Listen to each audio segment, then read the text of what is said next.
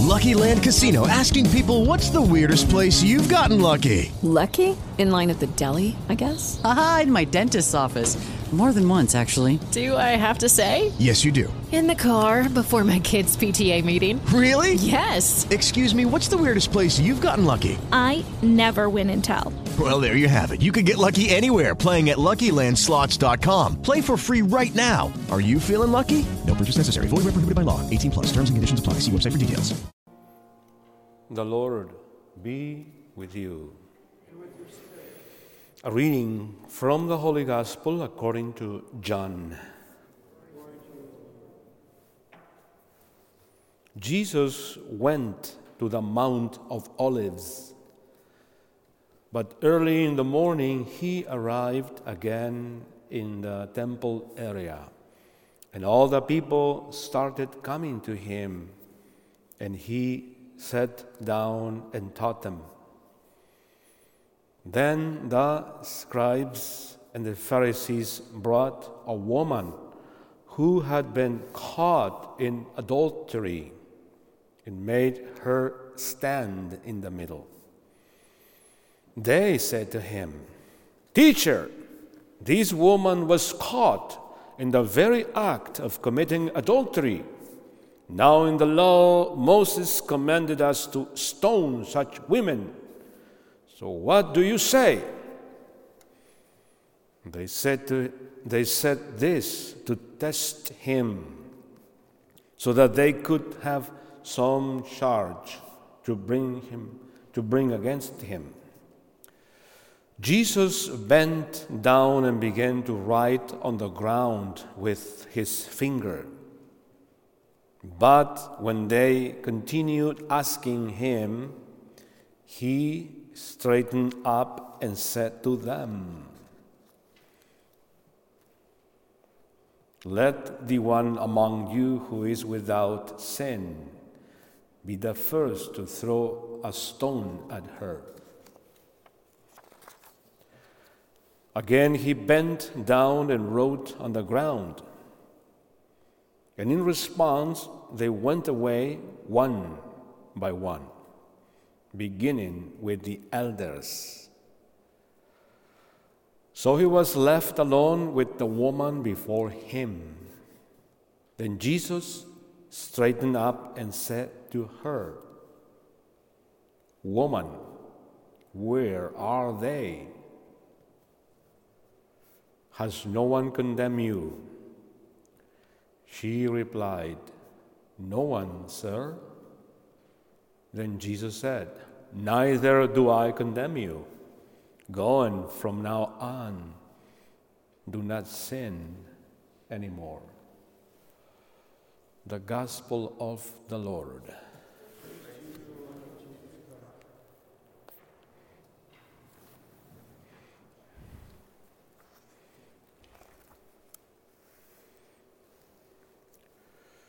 This is the fifth Sunday of Lent of the year 2022.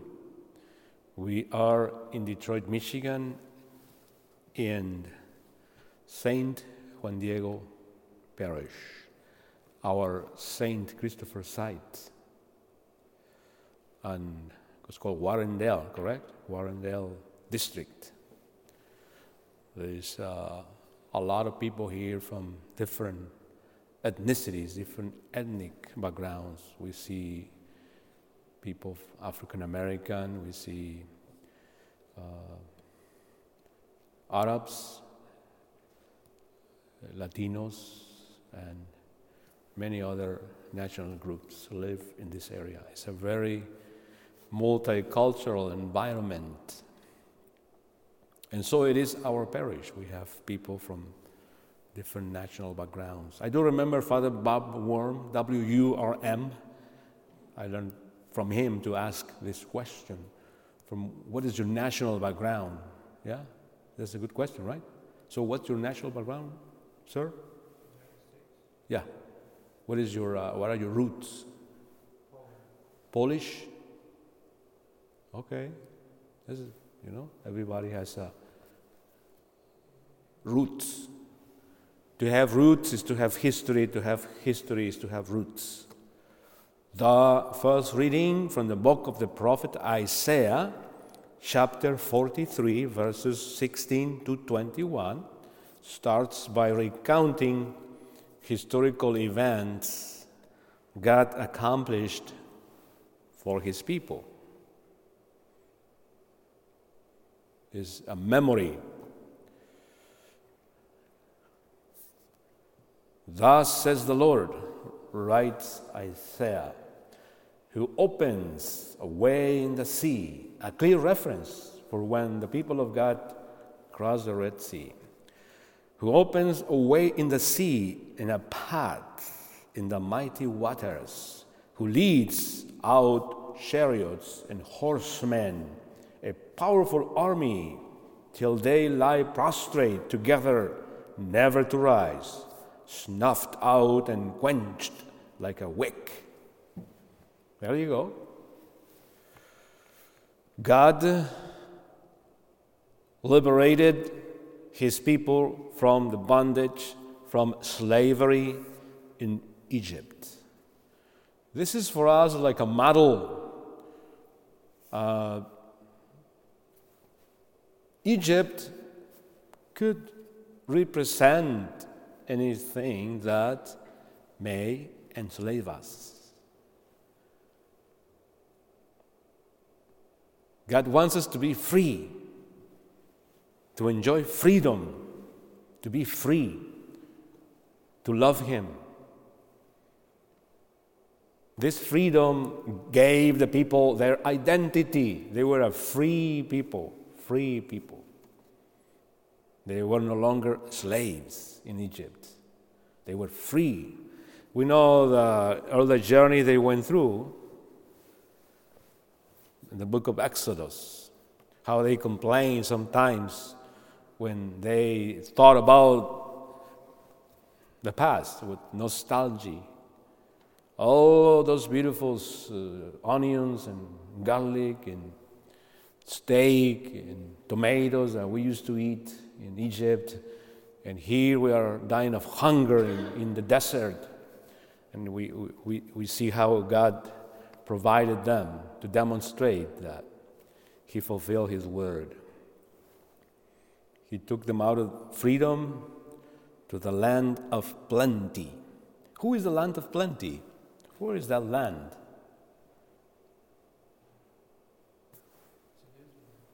Actually, I think uh, God Himself, you know, the kingdom of God, He is the one who provides the plenty. When He says, Come to me, all you who hunger Come to me, all you who thirst. He's, he's, he's the one to whom we want to go.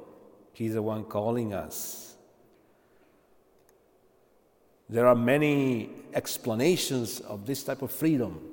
My, my friend, Father uh, Eduardo, you, you know him, he was here talking so many times to us, explains the concept of freedom in the Bible. Is Freedom in the, in the biblical sense is to be free to love God, to listen to God, to obey God, to live as His sons and daughters in freedom, in abundance. And abundance here means uh, joy, peace, and just to be well I hear sometimes, I am not a counselor, but so, when somebody comes to me and expresses something, I hear sometimes, Father, I accomplished many things in my life. I got uh, two degrees and I'm about to uh, pursue a PhD, and yet there is something missing in me. That's what we are talking about here. Only God can provide that. The psalm today reaffirms the historical events. The Lord has done great things for us. We are filled with joy. At a basic level, we hear we all want to be happy. What is happiness? Happiness is to to know God. But not to know God in an intellectual way. It's almost like when husband and wife come to know each other. That kind of knowledge, experiential, communal. It's a communion. That type of knowledge St. Paul speaks today in the second reading from his letter to the Philippians. Brothers and sisters, he writes, I consider everything a loss because of the supreme good of knowing Christ Jesus, my Lord. See? Knowing, knowledge, intimate knowledge of God.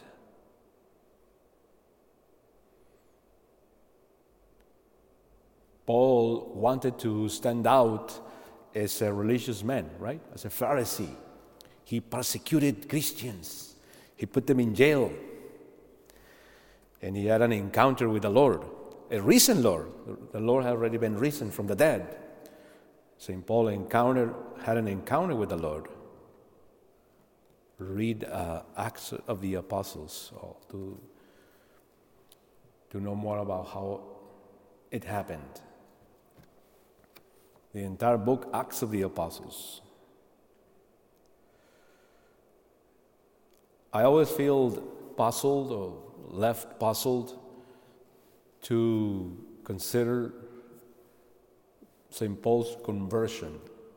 Why a Pharisee, why a man who persecutes Christians ends up being a Christian? Now, I always say, as a rhetorical question, can somebody explain it to me? How come? Today, uh, I was talking uh, in a conversation in San Juan Diego Parish, St. Thomas Aquinas site last night during the vigil. A young, young man, 15 years old, very, very bright, one of our members, and talking about, about this. And he says to me, Father, many, many friends I know, my age, do not believe in God. And I said, I know. I know. They have other ideas, he says to me. He said, I know. St. Paul didn't believe in God either. Not only that, but he attacked Christians.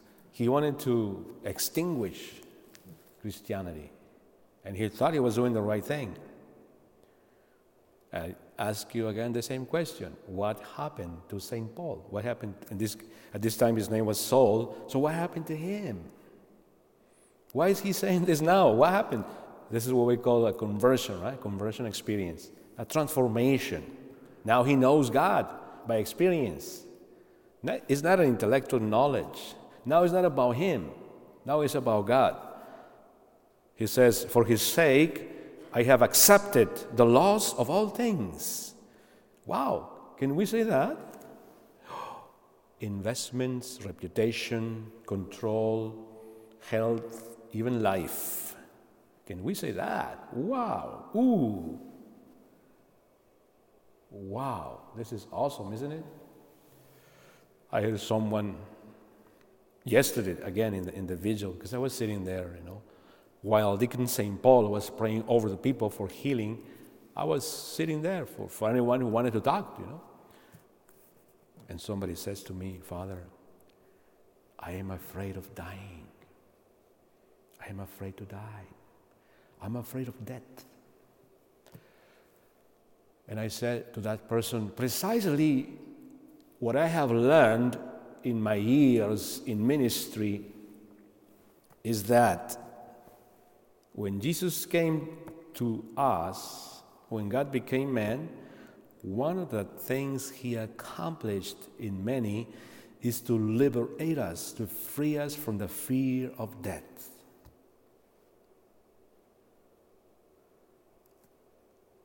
Here is St. Paul giving testimony of that.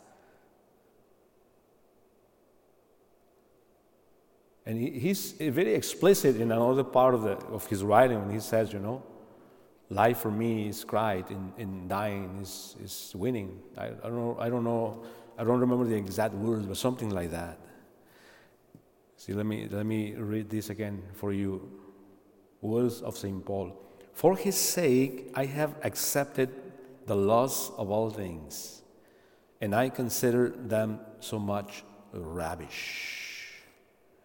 Sometimes I worry about my situation, our situation, and by studying, by reading, by contemplating what St. Paul writes, uh, I, I learn to calm down and not to worry too much.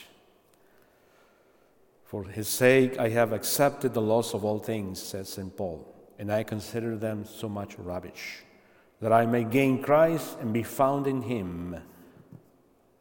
Amazing, isn't it?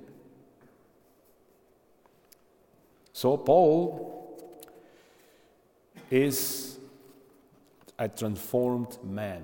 We all want that, right? We all want to have the faith of Paul, right? Yes? We want to have this same faith. We all want to have the same faith.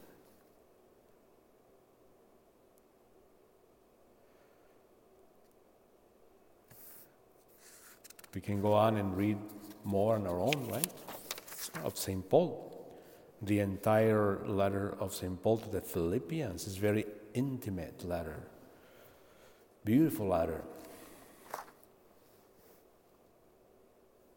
In the gospel today, taken from John chapter 8, verses 1 through 11, we learned that Jesus did not come to condemn, but to save. Somebody present a woman who was surprised in adultery, and the question is, where, where, where was the man? Why not bring the man too? Because those people who were presenting the woman were evil. They were not sincere. They were setting a trap for Jesus. The law in the Old Testament commanded to stone both, actually, men and women, not just the women. Where's the man? Where was the man? How, how evil just to accuse this woman of, of being adulterous. That's not the way of God. In the way of God, it's not about finding who is guilty or blaming others for things going wrong. That's not the way of God. That we do, we do that. We, we always try to find who is the guilty one. We do that to each other, right? We say who is the weakest point in, in the network. Accuse him, you know. Make him a scapegoat. We do that. Blame someone. What is the weakest point in the link? Blame that one. That's, that's evil, pure evil. Evil. That doesn't come from God. God doesn't come to blame people. God doesn't come to free them, to liberate them, to set them free, to begin a new, a new life. And we, we know these beautiful words of Jesus. As they insist, they insist. And he says these beautiful words Let the one among you who is without sin be the first to throw a stone at her. He bend down, keeps writing on the, on the ground. And little by little, one by one, we read, right? This is a very powerful story eh, in the gospel. We read again, he bent down and wrote on the ground, and in response, they went away one by one, beginning with the elders. Amazing, isn't it? So nobody throw a stone at the woman. How far or how close are we to be like Jesus?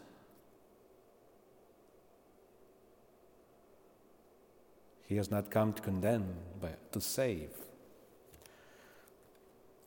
Let us conclude this reflection, brothers and sisters, with one question. One question.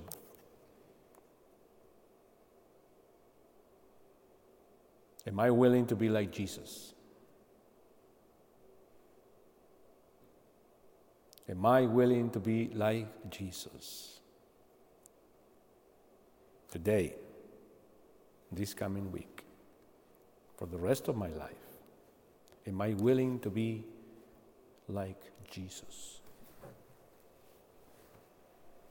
With the Lucky Land slots, you can get lucky just about anywhere. This is your captain speaking. Uh, we've got clear runway and the weather's fine, but we're just going to circle up here a while and uh, get lucky. No, no, nothing like that. It's just these cash prizes add up quick. So I suggest you sit back, keep your tray table upright, and start getting lucky. Play for free at LuckyLandSlots.com. Are you feeling lucky? No purchase necessary. Void where prohibited by law. 18 plus terms and conditions apply. See website for details.